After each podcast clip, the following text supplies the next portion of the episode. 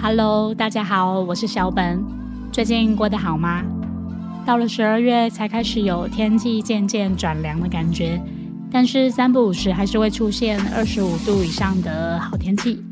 晚上偶尔也会听到蝉叫声。不觉得现在都要等到元旦之后才会觉得比较冷吗？冬天也变得越来越短了。下礼拜六也就是圣诞节，这一天是一个很特别的日子。之前有在 Like 搜手上提过，想聊聊关于自己妈妈的事情，想了想，决定用声音来记录下来。今天要来聊聊关于妈妈和我的故事。说到十二月二十五日。你会想到什么节日呢？想到你的人就会跟你说是行宪纪念日，但一般人下意识反应都会说是圣诞节。这一天其实也是小本的生日。我的妈妈也是在这一天把我生下来的。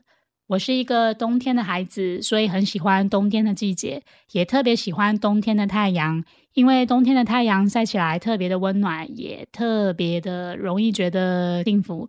在这一天生日的人，身边的亲朋好友通常都会记得你是在这一天生日的，就连陌生人都会特别提到你的生日。还记得在今年三月去开刀时，在那个时候，我躺在手术台上，旁边的护理师跟我确认我的身份，问到生日时，开刀房的护理师就对我说：“你的生日是圣诞节耶。”就连小时候做牙齿矫正手术时，当时的护理师也说过一模模一样的话。但在这一天生日有一个缺点，就是礼物只能拿到一份。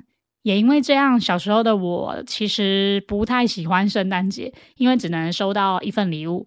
如果不是在这一天生日的小朋友，他在同一年之内可以拿到两份礼物，一份是生日礼物，另一份就是圣诞节礼物。那我通常都是只拿到一份礼物，小朋友嘛，小时候就是爱比较啊，总是会赌气说自己的礼物少拿到一份。那么在这一天生日的小孩是摩羯座，所以我是摩羯座。我觉得摩羯小孩超难带的，并不是因为我有小孩，而是在我小的时候，我非常的反骨，很常做一些长辈们认为不乖的事情。长大之后，觉得我的爸爸妈妈蛮辛苦的。毕竟我曾经和我妈妈扭打在一起过，这个故事我就放在后面一点再来聊喽。我们家只是一般的小家庭，没有什么特别的宗教信仰，就是时间到了拜拜地基主，还有厨房的灶神和附近的土地公庙拜一拜保平安。这样，我的妈妈是一位很坚强的女性。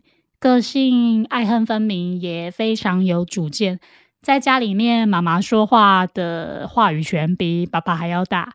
他的个性是属于比较强势的那一方。不过，爸爸妈妈的年纪，他们相差了九岁，所以基本上都是爸爸让着妈妈这样子。之前听妈妈说过，她是在二十四岁时怀上我的。当时还大着肚子，每天骑着摩托车去上班。有一次，甚至还发生了一个小车祸，机车和小货车发生擦撞。当时妈妈已经怀有八个月的身孕，她说幸好当时没有撞得很大力。她倒下来的瞬间，她用手撑住自己的身体，不让肚子摔到地板上去，不然就没有现在的我了。在这边聊着妈妈的故事，她说生我的时候非常的痛。因为我是一个大头宝宝，我没生过小孩，比较没什么概念。但是妈妈说，当时我出来竟然有大概四点二、四点三公斤左右，以女婴来说，算是一只巨婴。我哥出来也有四公斤多哦。但是长大之后的我们，我们两个都是属于偏瘦的体型。我哥甚至还比我更瘦，一百八十公分的身高，体重竟然六十公斤不到，诶是不是很变态的身材？这告诉我们，小时候的胖真的不是胖，婴儿时期也是受用的。小婴儿的时候，大多都是爸爸在照顾的，因为妈妈不敢帮软趴趴的婴儿洗澡，也不太喜欢换尿片，所以通常都是让女儿前世的情人来代劳。幸好爸爸是一个非常有耐心的人，妈妈交代他的任务，他都会确实的去完成。不过婴儿一直到上幼稚园的这段期间，不晓得有没有请保姆帮忙带，对于这段记忆也没什么印象。开始有印象是到了幼稚园，幼稚园时期有给附近的保姆帮忙带着我这样。在成长的过程，对妈妈的印象就是凶巴巴、恰北北的。只要我做错一件事情，她就会很严厉的斥责我，甚至是打我。小时候都是被妈妈打大的，爸爸则是有打过我一次巴掌啊。印象中，那为什么会觉得妈妈凶巴巴、恰北北呢？我这边举两个例子。第一个是记得在幼稚园的时候，我不小心把冰箱里的冰水壶给打破了。当时是夏天，那时候我想喝冰水，所以我就自己打开了冰箱，拿了水壶出来。那水壶是装在一个全玻璃瓶，大概有一公升左右的容量。对于幼稚园的小朋友来说，算是蛮重的。总之，水壶被我摔破了。当时妈妈就立刻从客厅杀过来，然后用力的打了我屁股几下，还大声的骂我说：“想喝水不会叫我来拿哦。”那我因为被打，所以我就在那边哭啊。小时候难过就是哭嘛，我就哭得很大声。然后我妈就一边骂我说：“哭什么哭啊？啊，想喝水不会叫我拿。”然后在那边整理那个碎掉的玻璃瓶。再来第二件事情是，这应该是我被打过最痛的一次。这次是在国小。当时是中元节，那个时候拜拜拜完了，放在家门口的贡品也都收了进来，只剩下妈妈一个人坐在外面，拿了一只坏掉的雨伞，搅动炉子里面的金纸，要让里面的纸钱燃烧完全嘛。当时我只是走过去问妈妈一个问题，忘记是问什么问题了，妈妈竟然发狂似的拿着那只烧的这样烫烫的雨伞打我的大腿，打了四五下的样子，我就哭着跑到家里找我爸求救。因为不知道自己做错了什么，就不停的放声的大哭。到现在我还是不知道我为什么会被打，可能当时他的心情不好，吃到炸药了吧。当然也是有我真的做错事时被揍，但也很常是有莫名其妙被打的情况发生。所以在有记忆以来，对妈妈的印象就是凶巴巴、恰北北。那妈妈的个性也是比较急躁型的。我又是一个动作比较慢的人，小时候在家里很常被他吼来吼去了，其实吼久了也习惯了啦。那妈妈其实是一个女强人，也是一位标准的职业妇女，家里主要都是爸爸在照顾的，主要妈妈工作赚的钱比较多，所以家里的家务事大多都会落在爸爸的身上。那妈妈假日有空的时候也会帮忙煮饭、做菜，还有做一些家务事。虽然妈妈平常都不太煮饭，但是她的厨艺非常的好，煮的料理也都非常的好吃。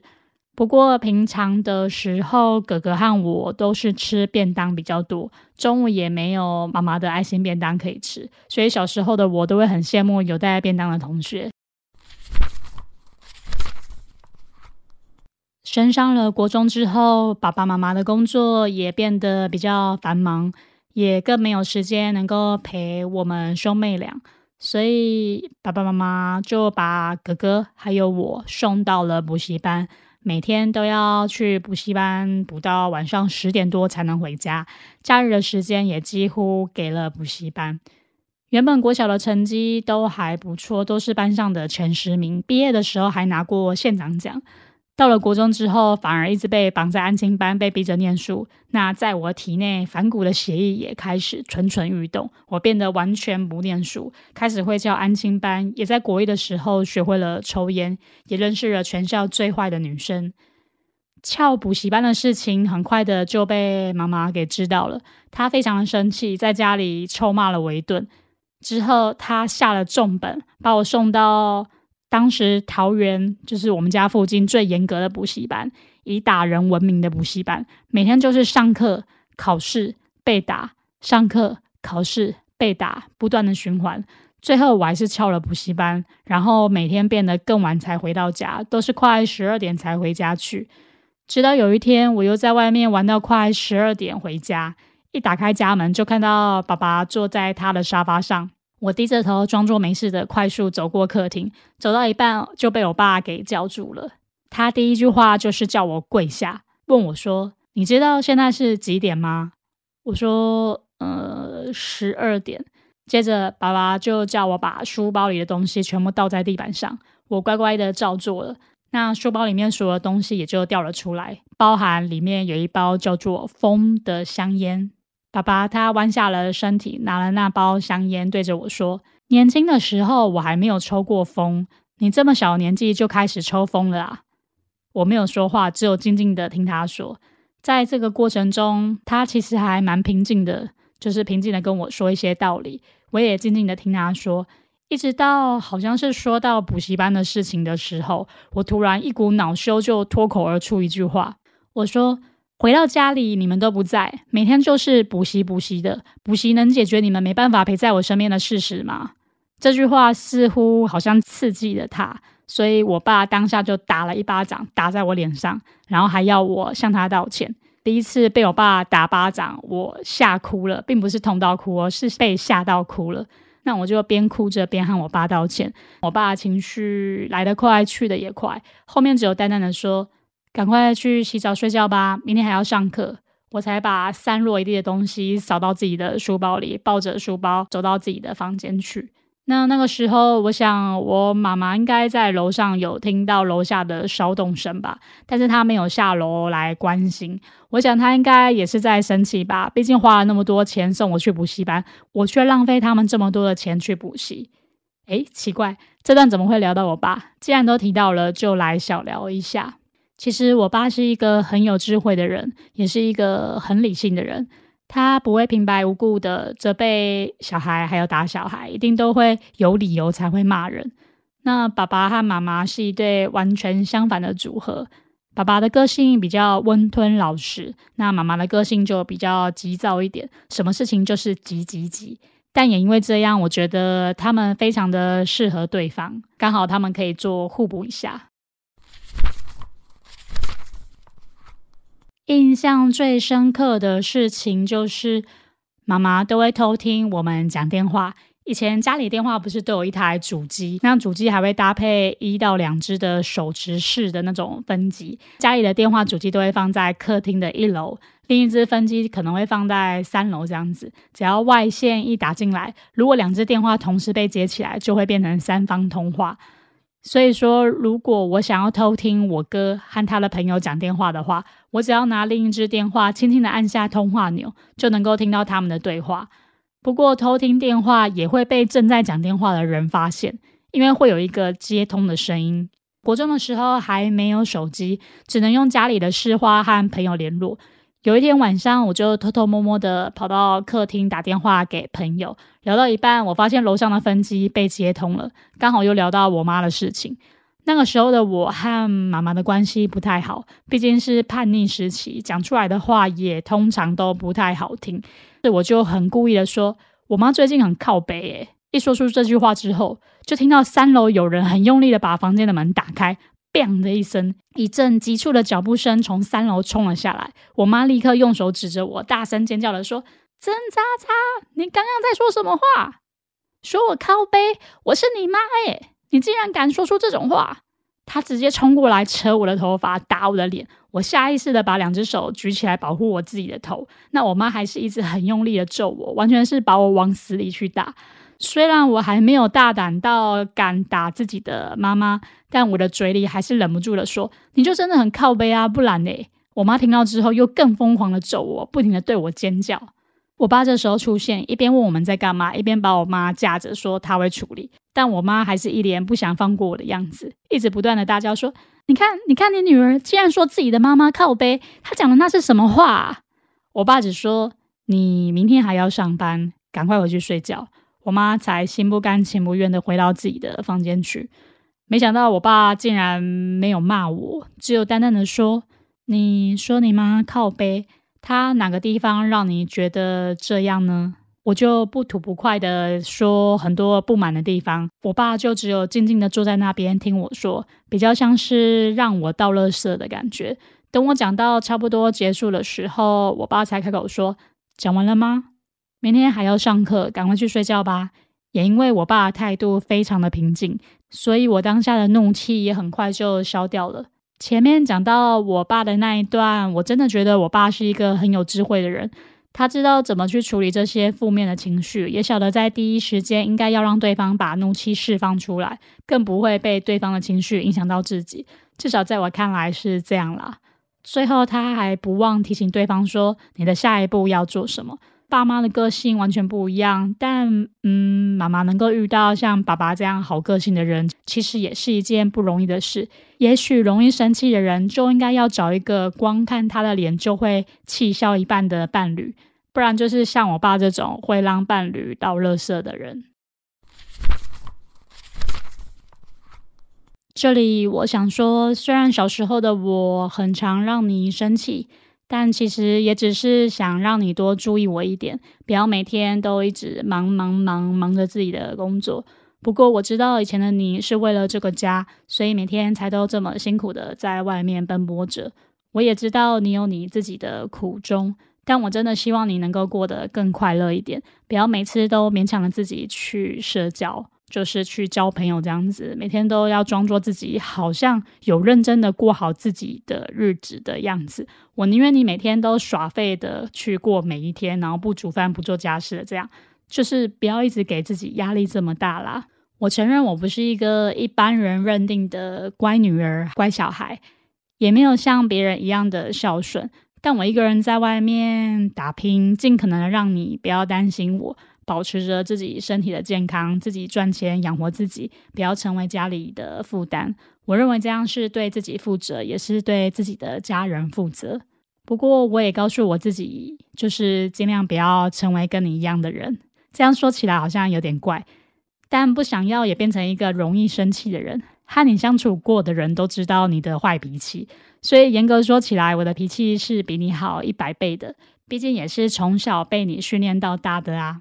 小孩不就这样，要么就是个性跟爸爸或是妈妈很像，不然就是变成一个完全不像任何一个人的个性。我大概就是后者吧，和谁都不像，因为我想要变成一个比较自在又快乐的人，并不是说和你相处不快乐，而是因为有你陪着我，才有现在的我。是你教会我如何面对冲突，还有处理冲突的，这是在你身上我学到最重要的事情。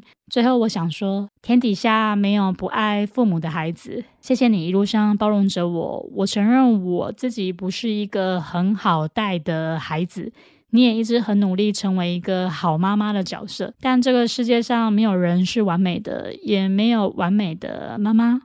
我也不希望你太过完美。人就是要有一点缺点才会觉得有趣啊！你现在年纪大了，气焰也没有以前这么旺。好想问你一个问题：你会不会后悔以前的自己怎么那么爱生气呀？从来没有看过这么爱生气的人，你真的是我人生第一个遇到最爱生气的人。但现在想起来，觉得挺好玩的。讲到这里，好像又有点歪柔。总之，谢谢你让我诞生在这个世界上，让我体验到地球上许多好玩的事情。对你的感激和爱不言而喻。你也知道，我一直都不是一个肉麻的孩子。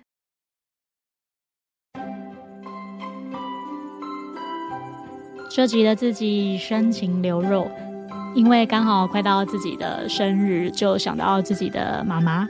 感觉生日好像不是一件值得庆祝的事情，应该是一件值得感恩的日子。